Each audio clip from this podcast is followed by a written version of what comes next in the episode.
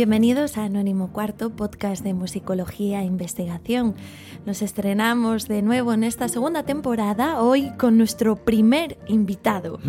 Sin duda, con muchas ganas de tenerlo y aquí con muchísimas ganas de presentarlo. Ya os adelanto que es un chico, pero me lo voy a guardar para después. Porque antes tengo que presentar, como no, a mi compañero que tengo aquí al lado, Bryce González. Bryce, ¿qué tal? Muy buena, Serea. No te quería quitar mérito. no podría hacer anónimo sin ti. Está empezando a celar un poco con esa presentación que estabas haciendo del invitado. Pero como decía, yo creo que de momento es mejor mantenerlo en secreto. Y si te parece bien, pues podemos. Sí, sí, vamos a mantenerlo en secreto para y vamos a, a rezar para que nadie vea la descripción del podcast en iVoox. Ni su nombre en grandote. Ni su nombre en grande, pero no, es un secreto, no vamos a decir todavía quién es. Eh, para, por si queda alguien todavía que no ha visto que el programa se llama Anónimo Cuarto, La Salsa Dura, vamos a aclarar que hoy vamos a hablar de la salsa dura con nuestro invitado secreto, que todavía no podemos mencionar. Hablaremos, efectivamente, nuestro tema central eh, de la salsa dura, que muchos todavía no sabrán lo que es, ¿no? Exacto, y como, y como le preguntaré yo, por lo menos a, al invitado secreto, a ver qué es, porque a mí me pilló totalmente desprevenida, por sorpresa. Salsa, sí, pero salsa dura, bueno, sin duda será interesante, pero yo creo que, como siempre, vamos a empezar con nuestras secciones y en este caso te toca a ti, Bryce. Me toca a mí, sí, vamos a aguantarnos todos 10 minutos sin buscar en Wikipedia qué es la salsa dura para que sea más sorpresa y vamos ya con la sección que estrenamos la semana pasada, mi sección 5x5 en la que intento hacer una lista de 5 ítems eh, que giran alrededor de un tema en tan solo 5 minutos. La semana pasada me pasé por bastante, vamos a ver cómo va hoy. ¿Cronómetro? Sí. Seguimos pues haciendo listas en este segundo programa y fíjate, hoy vamos a hacer una lista de cinco compositores con sinestesia. Anda, qué interesante. Vamos a descubrir hoy quiénes fueron estos eh, creadores con el don o condena, siempre se alberga esa duda, de mezclar en su cerebro todas las percepciones para hacer un buen batido sensorial. El primero, como siempre, el más conocido y del que menos vamos a hablar hoy, es Alexander Scriabin. Eh, porque además, eh, ya hablamos de él en un programa de Anónimo Cuarto de la temporada pasada. Hablamos de él y de su clavier Lumière, este piano con luces que se había inventado. Así que vamos a dejar ahí la mención eh, como el sinestésico más famoso de la historia. También para ver, para comer un poco el tiempo, para seguir eh, el sprint de esta sección, dejamos a Scriabin. Y en el segundo puesto, pues tendríamos a Jan Sibelius. Esto ya no es pregunta de pasapalabra. Esto ya, ya, hay que buscar. Ya Exactamente, sí, sí, sí, sí. El compositor finlandés también era sinestésico y además él, en este caso, lo tenía todo mezclado. No solo veía colores al escuchar notas, sino que también oía notas al ver colores. ¿Que, que veía notas de colores de qué? Claro, claro. Él, aparte de, como le pasaba a Scriabin, como le pasa a muchos sinestésicos, que cuando escuchan notas ven colores. Claro, se imagina. él, al ver colores. Se imagina notas. Se imagina notas. El campo verde es el sol. Claro, y tú imagínatelo. No, no, el sol debería ser el sol. Tú imagínatelo pasando por una tienda de Benetton, por ejemplo, que está toda llena de. ¡Wow! Le así le salían las sinfonías. Claro, claro. Se volvía loco. Se volvía loquísimo. Claro, pues bueno, vamos a decir que también escuchaba notas con los olores e incluso escuchaba notas viendo algunos objetos cotidianos. Vamos, que, o sea que ser Sibelius tenía que ser, ser una fiesta, era una fiesta. Claro, y un pantalón escocés que sería un trémolo. Por ejemplo. Por ejemplo, claro, claro. Algo así, me gustaría haber conocido a Sibelius para entender... A mí estar en la mente de Sibelius. Exactamente, esto que hacía. Y yo la verdad, después de leer esto, eh, entiendo algunos detalles de su biografía que comentaremos algún día en Anónimo Cuarto.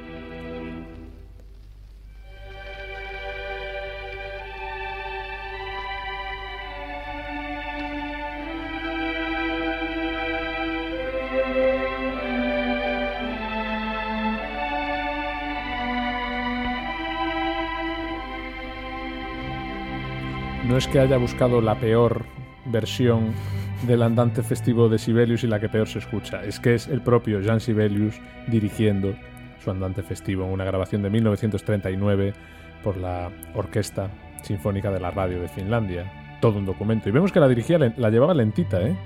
La llevaba bastante más Desde lenta. luego, sí, Sí. con versiones actuales, comparándolas, sí. Efectivamente. Bueno, seguimos que el, el tiempo apremia. El tercero de esta lista es Messiaen, Olivier Messiaen, eh, un compositor colorido en todos los sentidos en general. Él además nos dejó un registro escrito de cómo vivía la sinestesia.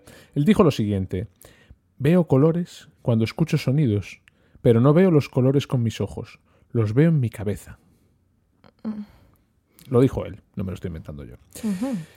Aquí me gustaría además eh, recomendar una cosa, eh, un DVD que voy también, por si acaso, eh, la persona a la que se lo dejé y no me lo ha devuelto eh, está escuchando Anónimo Cuarto, que sepa que, que no lo tengo, vaya, que no sé quién es, ¿eh? pero es que he ido a buscarlo a la librería y no, no lo... No lo encuentro. No lo encuentro. Pero tampoco sabes a quién se lo has prestado. pero me suena ¿no? que se lo dejé a alguien en su día. Así que, por favor, persona sin concretar, que seguramente no nos estarás escuchando, si lo haces, que sepas que quiero mi DVD, publicado en el año 2005 por el sello Accord, de Roger Muraro, un pianista francés, que grabó las 20 miradas sobre el niño Jesús de Messiaen. Y en ese DVD, en los extras, viene un, un experimento muy interesante que hicieron, de que recrearon una pieza de Messiaen con los colores que él veía. Entonces en la pantalla vas viendo cómo se le aparecían los colores en la mente a Messiaen, qué colores eran, y lo hacen a través de una de sus obras. Es muy Qué interesante. interesante. Ujú. Podéis encontrar aún así el, el DVD en Amazon, en, en cualquier tienda online. Sigue disponible el, el DVD. En el número 4 tendremos a Giorgi Ligeti. El compositor húngaro es otro de los que ha hablado abiertamente sobre su cosita especial de la sinestesia. Y ha dicho lo siguiente. Voy a poner voz de Ligeti. Los acordes mayores son rojos y rosas. Los menores son algo entre verde y marrón. También ha dicho... ¿Te ha gustado cómo he hecho de Ligeti? Eso que es Ligeti en tu cabeza, como lo percibes con tus oídos, no, como tu mente percibe a, a a Ligeti, Ligeti, ¿no? como un señor mayor que habla raro, sí. Bueno, lo que decía, ha, hecho, ha dicho Ligeti también que tiene la habilidad para ver números en los colores. Este es otro que, es- que tiene todo cruzado. Cuando ve colores, ve, ve números. Esto me cuesta más que Sí. creerlo. Pero bueno, eh, viniendo de un sinestésico, vamos a escuchar aquí una obra que hizo Ligeti un día que se quedó mirando para la pared blanca de su casa.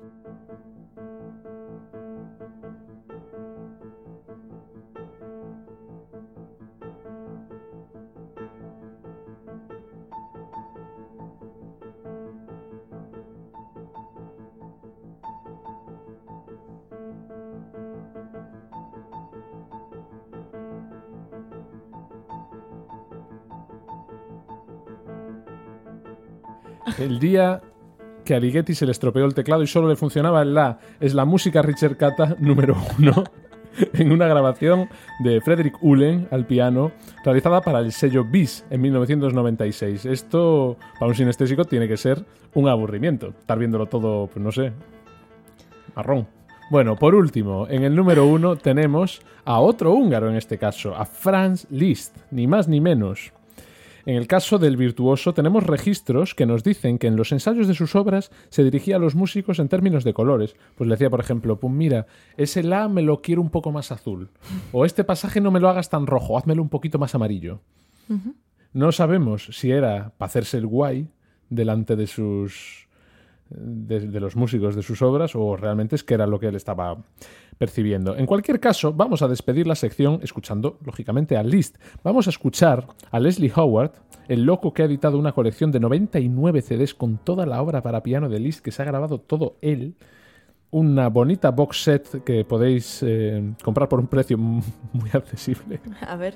del sello Hyperion en 2011. No sé por cuánto estará ahora, pero bueno, podéis ir preparando un buen fajo de billetes de 50, tocando una de sus leyendas, una de sus obras sin duda con más colores, Saint-François de Paul, Marchand sur le flot.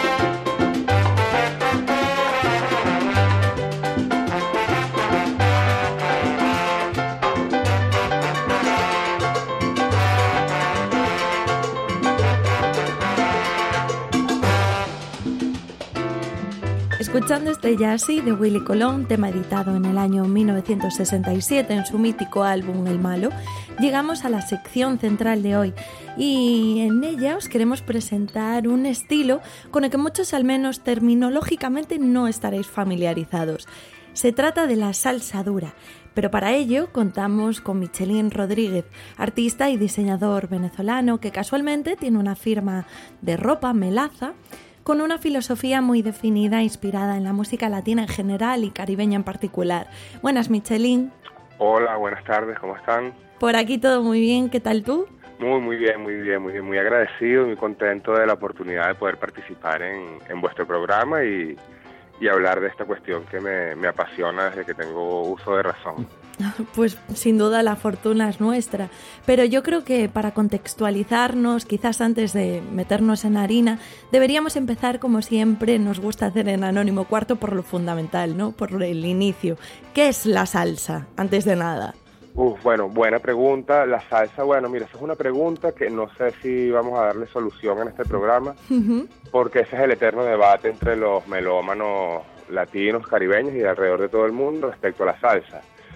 Básicamente, técnicamente hablando, así muy escuetamente, la salsa es un género musical caribeño, bailable, que vamos a decir que es el resultado de la síntesis del son cubano con otros géneros caribeños, afrocaribeños, con el jazz y otros ritmos anglosajones como el, rock, el rhythm and blues.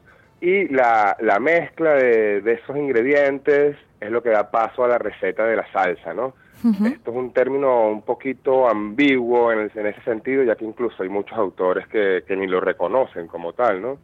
Afirman que, por ejemplo, una definición muy extendida, que la salsa es la etiqueta comercial de la música afrocubana de toda la vida, por ejemplo. Entonces, bueno, ahí hay debate, debate y debate. Para mí, personalmente, pues la salsa es una forma de afrontar la, la, música, una forma de producirla, una forma de arreglarla, obviamente con muchísima influencia pues afrocaribeña en su base, en base al son cubano, básicamente, casi todo el repertorio está hecho en, con ritmo en clave de son, pero que agrega otros ingredientes a la mezcla para formar este, este género musical que nace más o menos en la década finales de los 60, principios de los 70 en la ciudad de Nueva York. Entonces, ya nos has dicho la fecha y nos has situado en un punto, pero ¿cuál es el contexto social en el que surge, en el que se origina este estilo? Vamos a ubicarnos en el Nueva York de los años 60. Vamos a ubicarnos en una ciudad con, un crecimiento, bueno, como todos sabemos, desaforado, la, la Gran Manzana, y vamos a ubicarnos en los barrios latinos de emigrantes, donde hay muchísimos emigrantes que vienen de Puerto Rico, muchísimos exiliados cubanos y muchísima comunidad caribeña, latinoamericana, especialmente caribeña, ¿no? Entonces, claro, en búsqueda de una identidad, de una identidad propia, se empieza a generar un circuito de música donde van a ir desfilando distintas orquestas, pequeñas orquestas, herederas directas de los ritmos de, la época dorada de las big bands. Estamos hablando de la época de cuando el Palladium, de Tito Puente, Tito Rodríguez, Machito, Pérez Prado, todas aquellas orquestas, aquello de los años 50 y 60 fue decayendo, fue desapareciendo, dando paso a una ola pop anglosajona, la Beatlemanía, todos los sonidos que venían del Reino Unido, el mismo rock estadounidense. Ahí el, el ciudadano neoyorquino, latinoamericano, el emigrante, pues se puede ver un poco desarraigado. Entonces, bueno, nace lo que se conoce como el término salsa. ¿Qué es eso? Pues es lo que comentamos antes, que es una mezcla de todo ese tipo de ritmos afrocaribeños juntados con, con influencias muy jazzísticas, muy de soul también, de rhythm blues, y los ritmos más anglosajones, buscando pues eso, una identidad propia, frente, porque no se, no se sentía identificado el, el emigrante en la ciudad de Nueva York. Y comienza a generar sus propios circuitos de baile, sus propios circuitos de conciertos, y eso va creciendo, se va asentando, dando paso a los años 70 lo que se conoce como el, el boom de la salsa. Pues. Entonces, en, en ese contexto se podría decir que se desarrolla. En los años 60 en Nueva York, en comunidades latinas un poco deprimidas, que tienen una, una difícil integración, Date cuenta que como emigrantes el latino está entre la comunidad negra, entre la comunidad italiana, entre la propia comunidad estadounidense, no logra identificarse con ninguna de, de las corrientes reinantes en el momento.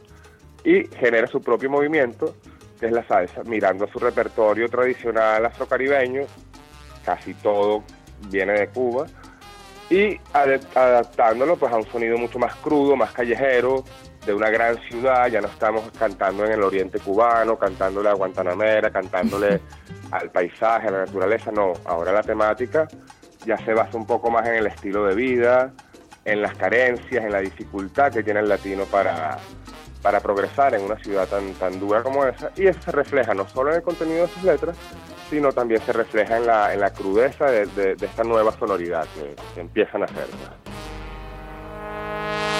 Mete la mano en el bolsillo, saca y abre tu cuchillo y ten cuidado. Póngame oído en este barrio, mucho guapo lo han matado.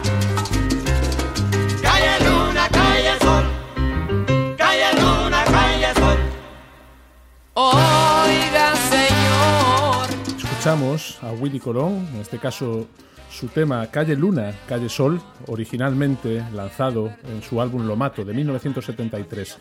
Eh, hemos ya comentado en estos primeros minutos de la sección algunos conceptos que creo que nos van a acompañar a lo largo de la misma y que son muy importantes. Hablaba Michelin primero de síntesis, por lo tanto de sincretismo entre la cultura que llega a una tierra y la cultura que se encuentra en esa tierra a la que llega, algo que creo que va a ser eh, importante a lo largo de estos minutos. Hablaba también de otra cosa que fui apuntando yo aquí, que era lo de la etiqueta comercial, algo que ya veremos luego Michelin nos podrá contar más eh, todo ese debate y toda esa incluso a veces agria polémica que ha habido sobre la terminología en sí y sobre bueno sobre lo que lo que hablábamos de etiqueta comercial. También me he acordado y de hecho creo que antes me he levantado haciendo un poco de ruido de la silla del micrófono para buscar un libro que tenía aquí en la en la, en la, estantería, que es Los Reyes del Mambo tocan canciones de amor, eh, libro de Óscar Hijuelos del año 1990 que ganó el premio Pulitzer y que nos habla precisamente de unos músicos cubanos que llegan a la ciudad de Nueva York, en este caso en los años 50. En ese contexto es en el que queremos situar también la siguiente pregunta que le queremos hacer a Michelin, que es si, si detrás de este, de este estilo, eh, de esta música, eh, incipiente que llegaba a las calles de Nueva York, había un componente racial en ella. Sí, sí, obviamente. Obviamente el componente racial es una parte pues muy, muy importante. Primero por lo que comentaba antes, ¿no? El sentimiento de desarraigo de la comunidad latina que lo encamina a llevar una fórmula propia para sentirse identificado y vivir su cultura más allá de su tierra. Por ese lado, una cuestión. Y por el otro, pues dentro de ese mismo contexto, también se crea la, la necesidad de tener una identidad. Entonces por eso se mira mucho la mirada atrás, se reivindica mucho la negritud, la cuestión caribe, la cuestión indígena, incluso en, muchísimas en muchísimos temas como Anacaona, Hecho Feliciano y muchos otros más, se aborda la cuestión indigenista, este, por ahí hay temas incluso, más tarde creo que escucharemos, tendremos la oportunidad de escuchar algún tema que está cantado en, en Calais Carabalí, es un idioma de, de, una nación una nación africana que existió en Cuba, que son los carabalíes de esclavos libertos.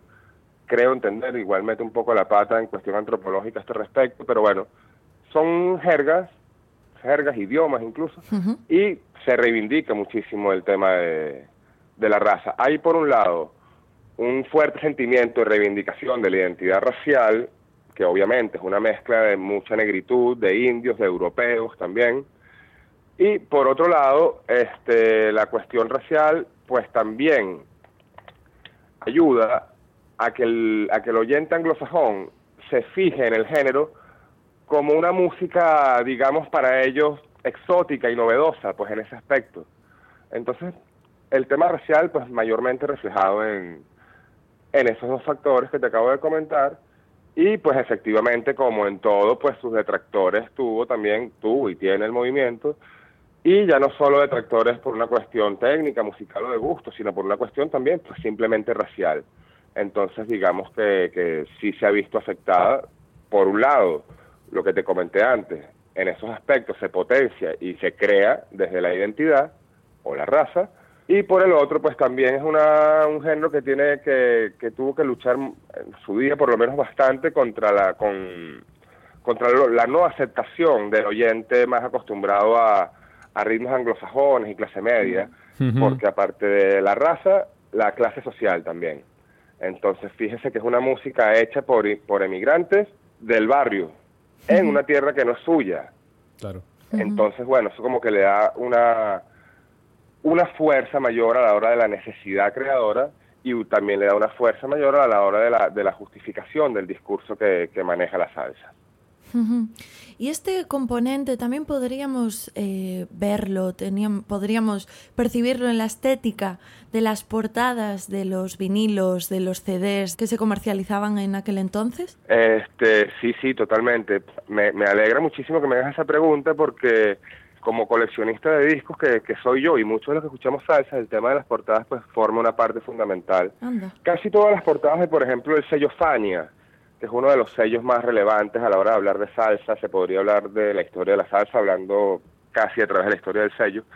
Casi todas las portadas de ellas son diseñadas por un, hoy en día un señor, que se llama Isi Sanabria, en donde él toma toda esa estética existente en aquella época, estamos hablando de años 60, años 70, estamos hablando de la psicodelia, estamos hablando de, ilustración muy experimental, y como hicieron los músicos con la música, venga la redundancia, él hizo lo mismo con la ilustración, con el arte.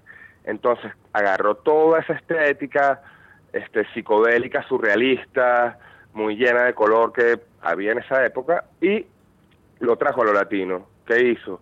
pues los motivos, los motivos principales de las ilustraciones y todo eso siempre tiene que ver con nuestra raíz caribe y nuestra raíz latina. Yo les recomendaría a cualquiera que si tuviera la oportunidad, en cualquier enlace, una breve búsqueda por el Google, Isi Sanabria, y, y chequee su trabajo porque la verdad que, que, es un trabajo excelente. O sea, y también, bueno, cabe mención la, las portadas del Gran Combo de Puerto Rico también, muy influenciadas por la ilustración de las revistas de cómic españolas de la época, como como El Víbora, como ahora mismo no me acuerdo muchas, pero de estas ilustraciones que eran un poquito así como espaciales, vikingos espaciales, todo llevado al terreno y a la estética de nuestra cultura caribeña, pues obviamente.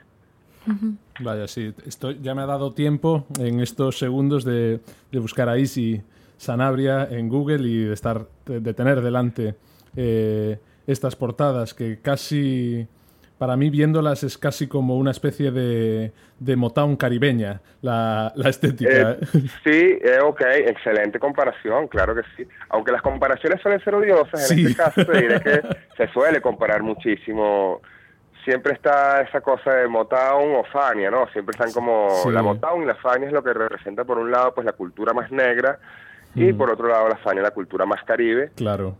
Entonces son como digamos, como te diría, sellos hermanados en, en, en, algún aspecto, pues por decírtelo de alguna manera. Sí, bueno, recomendamos en cualquier caso eh, a todos los oyentes que hagan una pequeña búsqueda fácil eh, para, contemplar estas, estas pequeñas piezas de arte discográfico. Antes de pasar al siguiente bloque, vamos a, escuchar, si os parece, la canción a la que hacía referencia Michelin antes, que en este caso es eh, el tema titulado Lo atare la aracha de Richie Ray y Bobby Cruz lanzado en el año 1967 por el sello Alegre dentro de un álbum mítico, por lo que hemos podido leer y comprobar, titulado Jala Jala y Bugalú. Exactamente.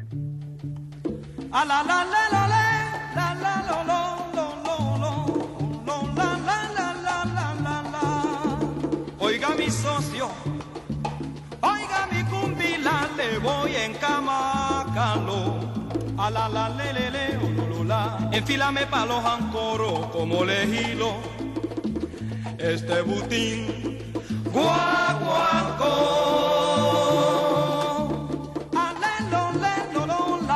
Oiga mi socio, Bueno, pues como hemos visto hasta ahora, la efervescencia de la comunidad latina de Nueva York en estas décadas centrales del siglo XX, ¿no? años 60, 70, hace que estos ritmos y músicas caribeñas se mezclen con los géneros propios del país, como el soul, el rhythm and blues, dando origen a un nuevo género, el bugalú. ¿Qué nos puedes contar de esto del bugalú? El bugalú El bugalú, bueno, vamos a hablar del bugalú. El bugalú es lo que tú precisamente acabas de comentar, o sea, toda esta mezcla de ritmos, de ritmos afrocaribeños, tal. Esta es como, digamos, la primera respuesta de la comunidad latina, especialmente de los músicos y los bailadores, que también forman parte de la comunidad musical, muy importante en el género, el bailador. Viene de la pachanga, viene a escuchar guaracha, son montuno, pachanga, y ante la oleada pop de los años 60, la Beatlemanía, todo eso, nace el bugalú. El bugalú viene siendo, pues eso, los ritmos afrocaribeños, cantados indistintamente en inglés o en español. Es todo eso se, se arregla con una mezcla muy surrealista de gritos, bocinas, exclamaciones, pitos, que procuran reflejar lo que es el ambiente callejero de los barrios latinos de la época. Entonces, es un, un estilo netamente bailable. Hoy en día prácticamente no, no hay músicos ni orquestas que, que ejecuten bugalú y es una, un estilo más bien casi prácticamente relegado al, al circuito de baile profesional. Aunque los bugalús producidos en su época, en los años 60, principios de los 70, siguen estando muy, muy presentes en, en la cultura latina hasta el punto de que se están recuperando por parte de artistas muy actuales del, del género urbano caribeño como Cardi B o Bad Bunny, dentro del trap, el hip hop, eh, remixes y versiones y revisiones de temas clásicos de Bugalú como el de I Like It Like That de Pete Rodríguez y, y ese tipo de, de orquestas y de, y de música que en su día popularizaron el, el baile del bugalú, todo esto viene en una, en una base que se fijan en los arreglos que hacían los músicos, volvemos otra vez a la época dorada, siempre se vuelve a la raíz, se vuelven a fijar en el tipo de arreglos de, de las orquestas de Tito Rodríguez, de Machito,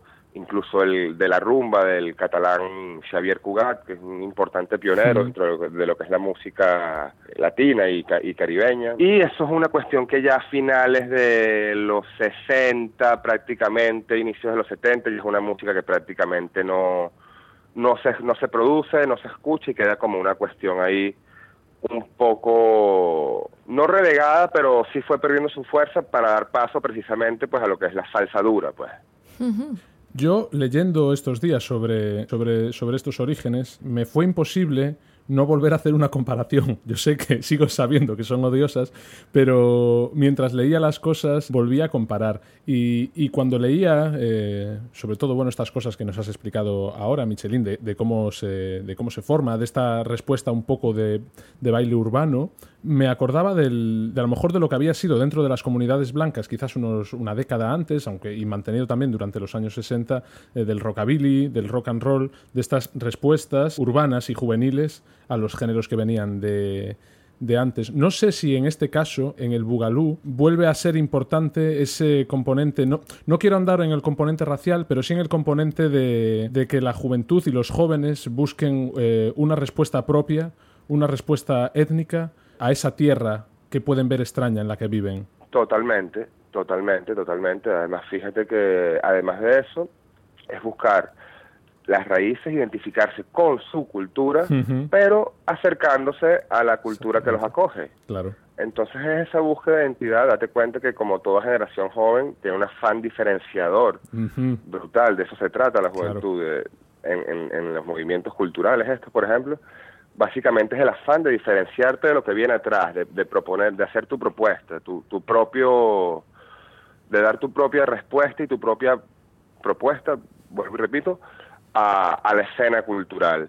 Entonces sí, por un lado está, muy presente el tema de la identidad porque se sigue conservando una sonoridad netamente caribeña y latina, pero también eh, en búsqueda, a lo mejor un poco, puede que subconscientemente, en búsqueda de integración y, de aceptación mm. y de acercamiento con la, con la cultura más, más anglosajona más, y los ritmos que más identifican a la cultura que los acoge. Claro.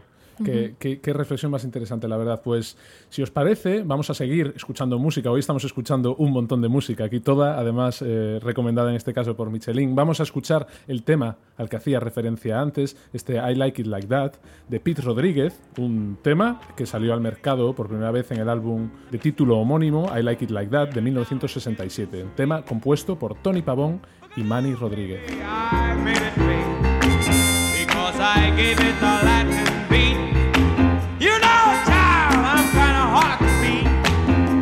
commence your feet to skate. Pick up your arms and make them shake. Baby, if you think you're shy, do me a favor, honey, go someplace and hide.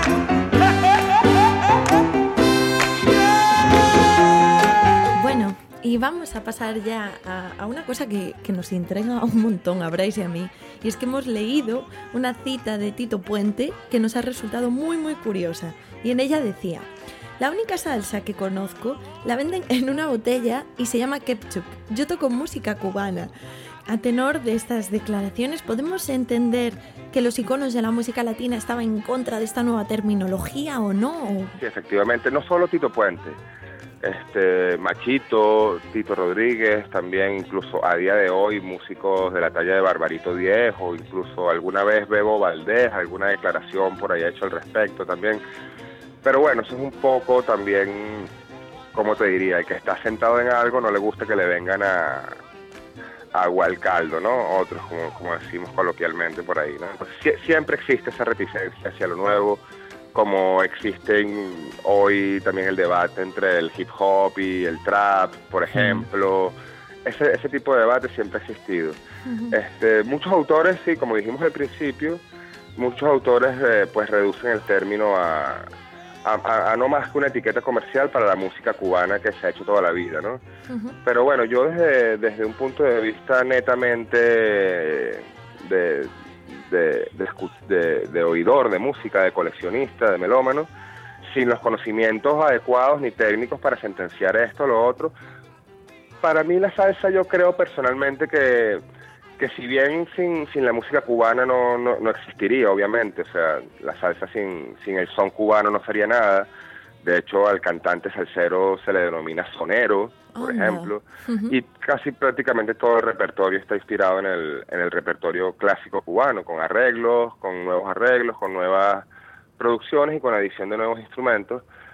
Pero claro, ese es un debate que pues que está allí y bueno, según Tito Puente, pues sí es una persona que nunca ha aceptado el término, siempre ha estado también en la, en la industria de la salsa, o sea, eh, otros otros artistas de, de- su talla han acogido bien el término, incluso la Celia Cruz, que fue vocalista de Tito Puente durante mucho tiempo, se autodefinió siempre como, como una salsera, o sea, este, Es que lo que leíamos también a continuación tras la cita es que él mismo acogió esta etiqueta perfectamente, porque al fin y al cabo, y como ya hemos hablado muchas veces en el programa, a veces es cuestión de eso, simplemente de etiquetas, de bueno, pues asignaciones que la propia industria otorga a cada estilo, a cada movimiento, corriente, y quien quiere se acoge, quien no, no. Al fin y al cabo, la industria yo creo que es la que manda, no la que está detrás de todo.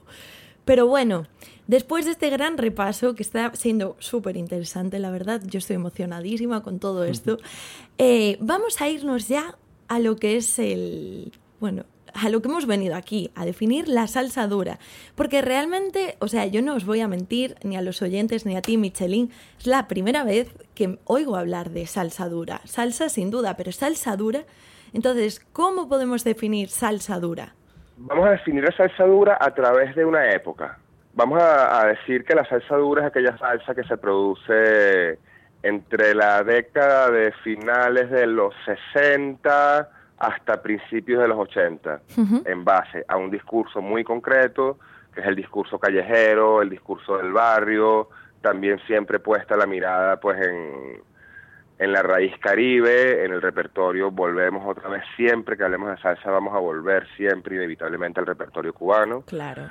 Entonces vamos a hacerlo ese, esa sonoridad cruda, esa sonoridad de barrio, esa, esa orquesta con, con 10, 15 músicos, con presencia de trombones fuertes, con alarde del sonero, en la- en- improvisando en el tema, con descargas de, de bongo, de percusión en, en el tema que puede durar cinco minutos. Vamos a decir que la salsa dura es esa salsa brava, esa salsa original de cuando nace el movimiento, el boom de la salsa, pues esa salsa potente, ¿no? Y lo vamos a definir en detrimento, sobre todo, a lo que viene después, que es una salsa mucho más descafeinada, mucho más con una temática Romántica, muchísimo ¿no? más su- superficial, que es lo que se llama la salsa romántica, donde, claro, la irrupción de las nuevas tecnologías pues hace ya que no sea necesaria la orquesta, porque con un sintetizador ya puedes hacer ciertos arreglos, ciertas cosas. Pues súper bien definido y muy bien, sobre todo estas dos vertientes, ¿no? Que sería la dura por un lado y la que en cierto modo llamamos romántica. ¿Y cómo ha ido evolucionando y cómo llega hasta nuestros días? ¿Cuál es su situación actual? ¿Podemos decir que todavía se, se produce y se demanda salsa dura? ¿Se ha quedado dormida en esos años 80? Vamos a hacer un breve repaso. A finales de los 70, este, la salsa dura, como te comenté, empieza a decaer bastante en, en favor de otros ritmos. Empiezan a llegar muchísimos dominicanos a la ciudad de Nueva York con su ritmo propio, que es el merengue, unas producciones muchísimo más económicas. Imagínate hacer una gira con 30 músicos de una orquesta de salsa o llevar solo al cantante de merengue con un piano y, y tal, ya regla. No solo el merengue, el merengue y otros géneros. Con la incursión de las nuevas tecnologías, vemos que donde antes hacía falta pues tres trompetistas, dos trombones, lo arreglamos a través de un software, de ordenador, de un sintetizador y tal. Entonces, a través de eso empieza a decaer muchísimo. Con la bonanza económica de los años 80, el boom de Wall Street, todo ese rollo, ya el discurso del barrio ya no tiene tanta asimilación dentro de la comunidad latina. Entonces ya se empieza a hablar de otros temas, se empieza a simplificar un poco todo y da paso a lo que es las, lo que se conoce como la salsa, salsa de alcoba, salsa romántica, salsa erótica, son, son mucho más melódicas, mucho más eh, digeribles, digamos, para, para un público de repente no tan, tan exigente y con esa necesidad de, de, dureza, de fuego caribe, ¿no? Que, que siente uno como oyente muchas veces y lo, y lo encuentras a través de la salsa. Y se, se va todo eso. Entonces los músicos que hacían salsa dura, en su día, pues otros se fueron haciendo más hacia lo que es el jazz latino, netamente. Tenemos a Mongo Santa María, el mismo Tito Puente, Eddie Palmieri. Dejan a un lado lo que es la salsa porque ya sinceramente no pasó su momento, pasó su momento, su, su, su, su momento sociocultural, el contexto sociocultural también, antropológico de la época, ya no de repente el público ya no demandaba esa, esa sonoridad, entonces muchos se fueron hacia lo que es el jazz latino, eh, se perdieron muchísimos en el camino, muchísimos artistas de salsa, cantantes, pues murieron en circunstancias por el mismo estilo de vida, lo que sea. Y da paso pues a eso, a otros ritmos como la salsa, la salsa blanda también se le llama, si se quiere. Qué bueno. Más comercial para la radio, temas mucho más cortos y abordan otra temática con la que al parecer pues el oyente de, de esa época, a partir de los años 80, se empieza a sentir mucho más identificado y actualmente pues sí, se demanda salsa dura, pero el mismo repertorio de aquella época, todo el repertorio de la Fania, del sello alegre, todo eso es una música que sigue estando pues súper entre la comunidad de bailadores, sobre todo en, Europa del Norte y por ahí, son muy consumidores de salsa, salsa dura especialmente, porque también entronca mucho con el tema del jazz latino y por ahí se va... se van juntando las dos cosas, mientras que lo que la salsa en sí misma fue decayendo, decayendo o no, no, no sé. Pero sí se fue, evidentemente, sí se fue transformando y en una música sin, sin el sentido con negativo de la, de, la palabra ni la connotación despectiva, en una música pues mucho más barata. Y eso pues se nota pues en la producción y en, el producto final pues también. Y actualmente hay artistas tratando de recuperar el, el género para, para la escena como Jimmy Bosch, em, eh, Maite Jontelé, una colombiana que es trompetista, muy, muy, muy buena, la recomiendo también. El mismo Eddie Palmieri, el mismo Willy Colón, siguen sacando sus producciones, aunque cada vez muchísimo más espaciadas. Y luego tenemos, bueno, está Rubén Blades también, con su, con su estilo propio de, de hacer salsa, que es uno de los embajadores más grandes que tenemos de nuestra cultura latinoamericana en el mundo. Entonces el estado actual pues sería un poquito se tiene muchísima nostalgia por la salsa, la salsa dura, la salsa que nos gusta. Y la salsa, la que hablábamos antes, pues la salsa romántica, a su vez eh, ya representa un decaimiento de la misma salsa. Ella, ella misma, a su vez, ha ido también decayendo, pues por la, por las, yo diría yo se lo achaco a la simplicidad, a la simplicidad de, las producciones, del discurso, no, no creo que tenga demasiado arraigo social, o por lo menos el que tuvo en su día, en los 70, el tema de, la salsa dura. Claro, y, y es que esto que contabas a- ahora entronca con, con lo que hablábamos antes con el Bugalú. A mí me, me resultó muy, muy interesante tu teoría personal, ¿no? De por qué el, el Bugalú había terminado cayendo en el olvido, ¿no? Y es que estas músicas, estos géneros que, que nacen con un fuerte carácter identitario, lógicamente se va perdiendo ¿no? en las sucesivas generaciones de latinos. Supongo, hablo desde el desconocimiento, no hablo desde, desde la hipótesis, pero me imagino que llega un momento en el que quizás ya no sienten la misma necesidad que pudieron sentir sus padres o sus abuelos, ¿no? De, de reivindicarse con la música o de reivindicarse con esos géneros que pertenecen a ellos, ¿no? Pertenecen a esas generaciones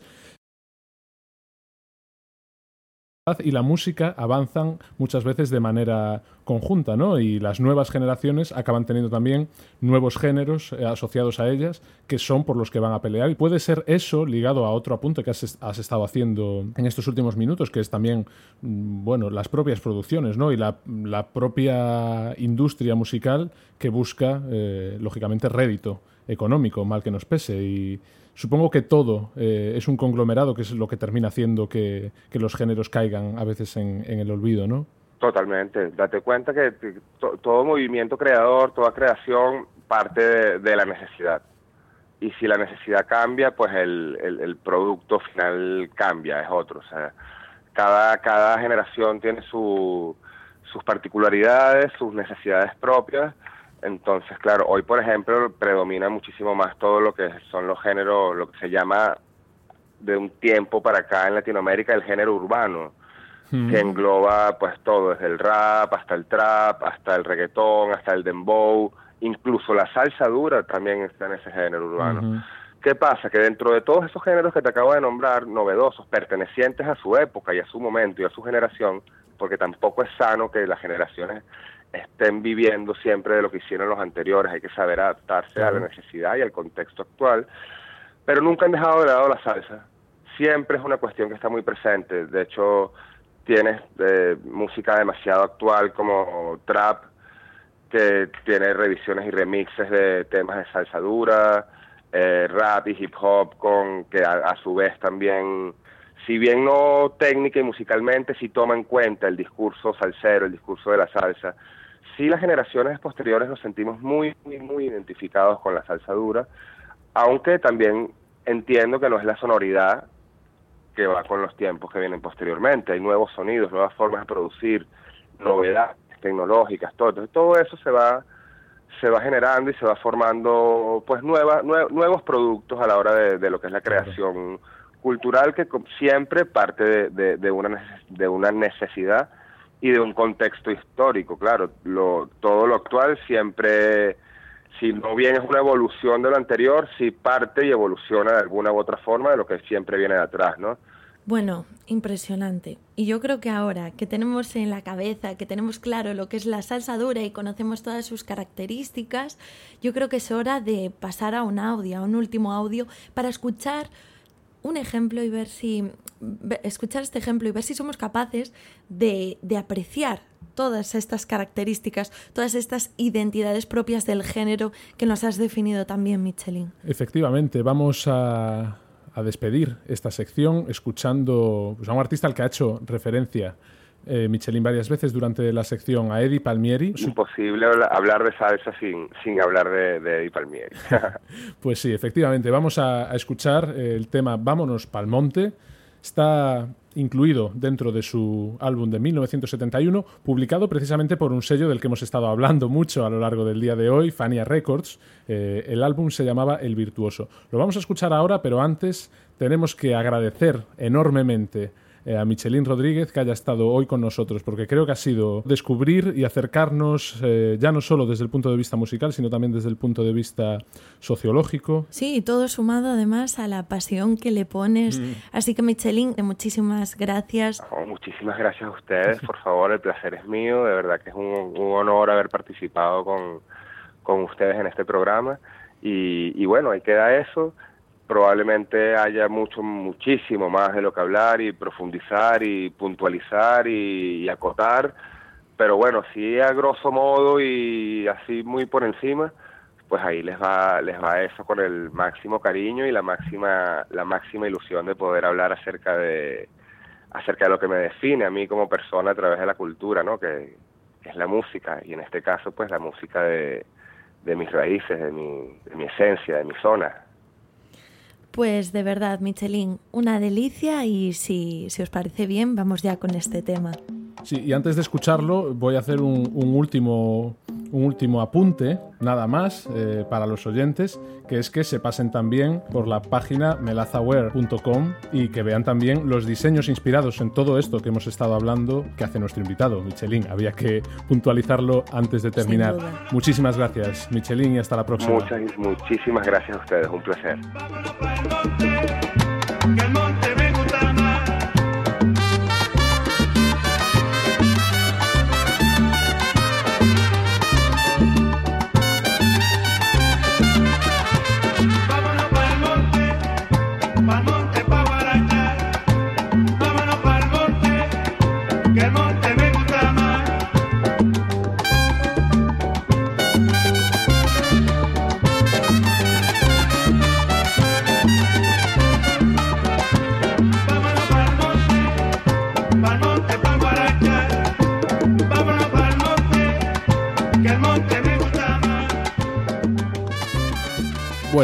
Este tema de Eddie Palmieri terminábamos, cerrábamos esta ventana que hemos abierto a la salsa dura de la mano de Michelin Rodríguez y vamos a seguir viajando porque llega Erea con su sección, su nueva sección Estilos 101, donde seguro que nos va a llevar a algún otro lugar del mundo. ¿A dónde vamos a viajar hoy, Erea?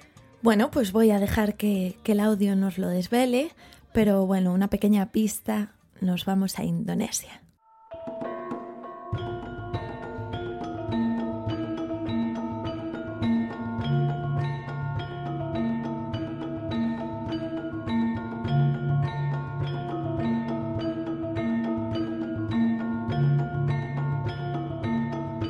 Con lo bien que estábamos todos con la salsa, ¿eh?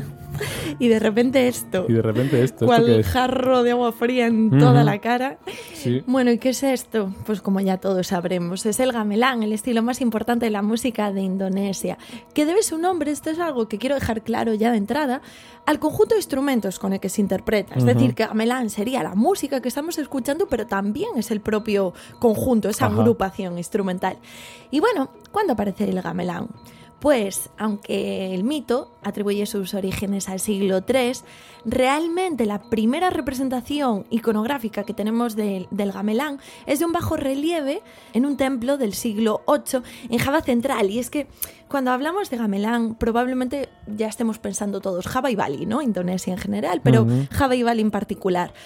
Pues bien, gracias a este datito, a este templo, podemos afirmar, como la mayor parte de investigadores en general y musicólogos en particular, que el gamelán se origina en Java, en Java Central.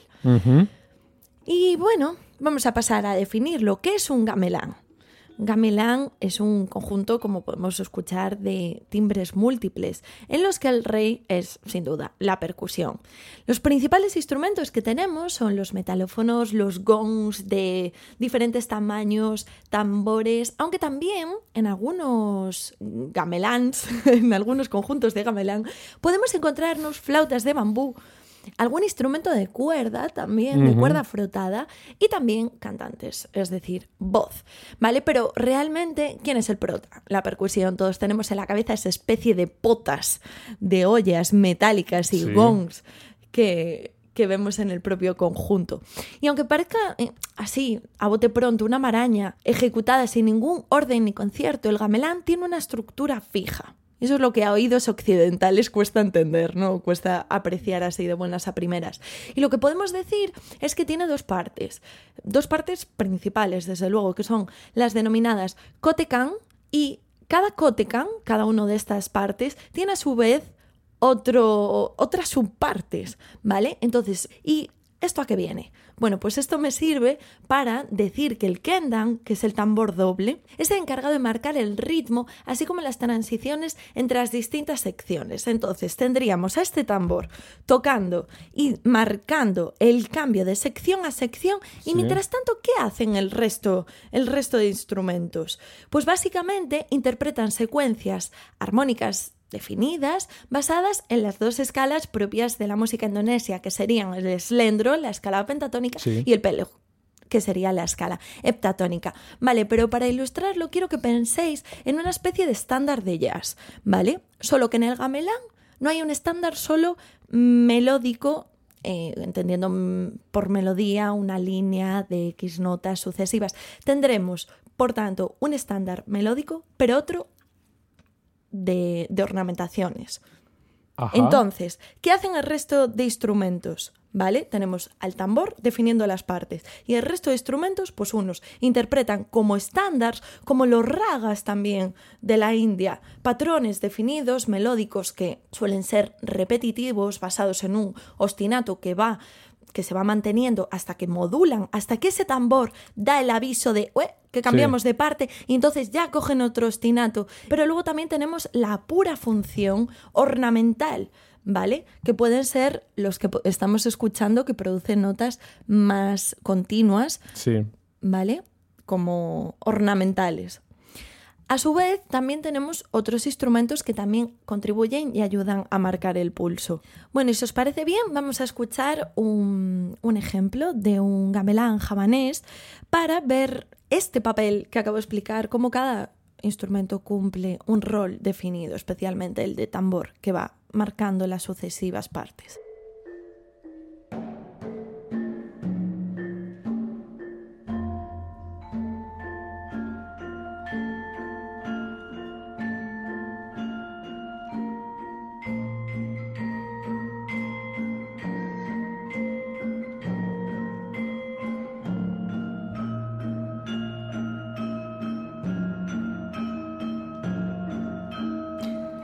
Escuchábamos, como decía, un gamelán de Java y esto me sirve también para explicar ahora los tipos de gamelán, que es que tenemos por un lado el gamelán de Java y por otro lado el gamelán de Bali. ¿Qué tiene de peculiar el gamelán de Java? Pues este se caracteriza por su carácter meditativo, serio, con un tiempo lento, aunque también destaca por las improvisaciones individuales dentro de la pieza, improvisaciones que siempre harán estos instrumentos de percusión afinada, nunca el tambor o los instrumentos base que van marcando la melodía. Y por otro lado, en oposición tenemos el gamelán de Bali, que al contrario que el javanés es más espectacular, con sonidos más brillantes, más estridentes, con una mayor energía y también velocidad con respecto al de Java.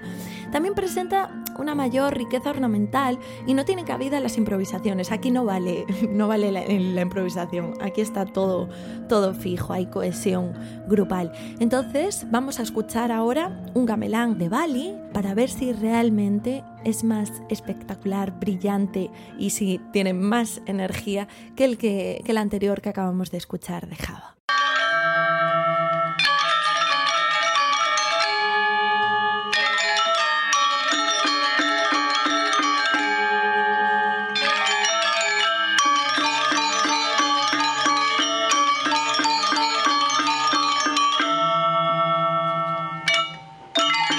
Estaba leyendo aquí ahora, Cuéntame.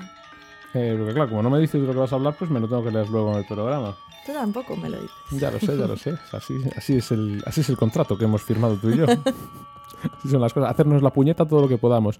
Que hay también gamelán malayo, Ajá. que llegó, y llegó igual a Filipinas también, llegaron, ¿no? Pa- cruzaron las fronteras de Indonesia y llegaron a los países limítrofes. Sí, desde luego el, el- bueno, el Big Bang fue Java, ¿no? Y a partir de ahí se fue expandiendo principalmente hacia el este. Entonces sí que nos encontramos distintos tipos de gamelán, pero también dentro de la propia Indonesia y, y en diferentes partes del mundo sí que se ha expandido. Sin duda, hablar de gamelán es hablar de Bali Java.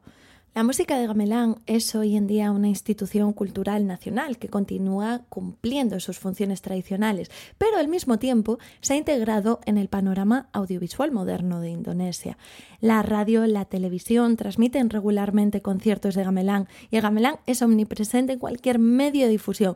Lo podemos encontrar en publicidad, pero también lo podemos encontrar en desfiles de moda, por ejemplo. Ostras. Y ya para finalizar, como ejemplo de que hoy en día no hay fronteras y que la música se expande y se fusiona indistintamente, vamos a escuchar la versión de gamelán que un internauta creó para el tema Fix You de los británicos Coldplay.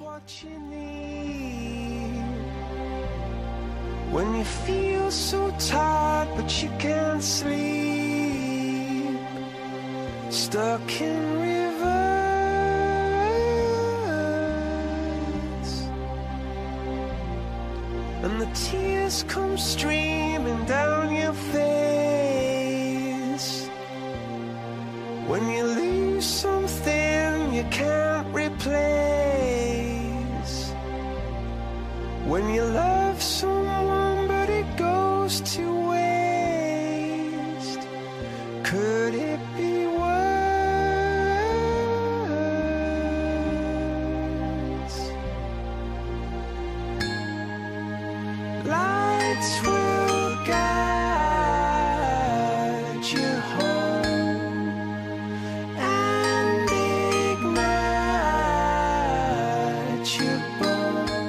Pues así terminamos hoy Anónimo Cuarto. Eh, me he apresurado a buscar la referencia discográfica de este Fix You de Coldplay porque no quiero cosas con la Warner Music.